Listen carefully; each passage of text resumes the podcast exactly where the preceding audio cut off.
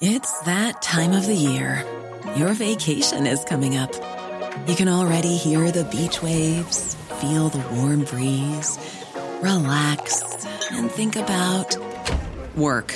You really, really want it all to work out while you're away. Monday.com gives you and the team that peace of mind. When all work is on one platform and everyone's in sync, things just flow wherever you are. Tap the banner to go to Monday.com.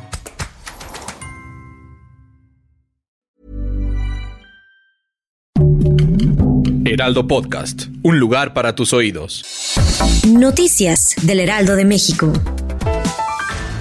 Fernando Vilchis Contreras, presidente municipal de Catepec, anunció que el gobierno local otorgará un apoyo económico de 10 mil pesos a 1.500 integrantes de las poblaciones lésbico, gay, bisexual, transvestis, transgéneros, transexuales, intersexuales y queer en situación vulnerable a través del programa de beneficio social denominado Tarjeta Arcoiris. El alcalde pensó que la Tarjeta Arcoiris es el primer programa a nivel nacional que nace como una respuesta ante la problemática de discriminación y de exclusión que prevalece en la sociedad hacia las personas no heterosexuales.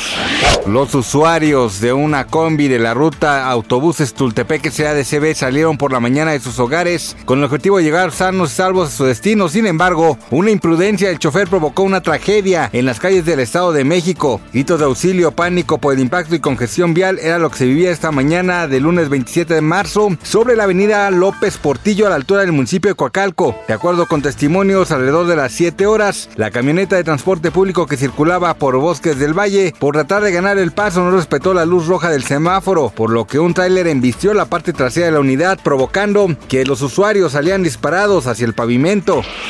El Museo del Louvre en París estuvo cerrado al público este lunes porque sus trabajadores participaron en la ola de protestas en Francia contra los impopulares planes del gobierno para reformar el sistema de pensiones. Decenas de empleados del Louvre bloquearon la entrada, lo que provocó que el museo cerrara momentáneamente. Los manifestantes portaron pancartas y banderas frente a la famosa pirámide del Louvre, donde el presidente Emmanuel Macron celebró su victoria presidencial en 2017. Exigieron la derogación de la nueva ley de pensiones que eleva la edad de jubilación de 62 a 64 años. Este lunes 27 de marzo, la famosa cantante Belinda se convirtió en tema de conversación en el mundo de la farándula después de que fuera publicado un video que muestra el momento exacto en el que uno de sus fans sube al escenario y se lanza contra ella, provocando incertidumbre sobre lo que realmente sucedía. En redes sociales circula el video que muestra a Belinda en su presentación que tuvo en la Feria de las Fresas en León, en el estado de Guanajuato. De un momento a otro, se alcanza a ver que un fan en aparente estado de ebriedad interrumpe la presentación y se lanza contra la cantante. A pesar de que casi la tira, la intérprete de Amor a Primera Vista y Ángel le pidió a su seguidor que se tranquilizara para evitar que el personal de seguridad lo retirara del evento. Los fans celebraron que la cantante haya reaccionado de esa manera. Gracias por escucharnos, les informó José Alberto García. Noticias del Heraldo de México.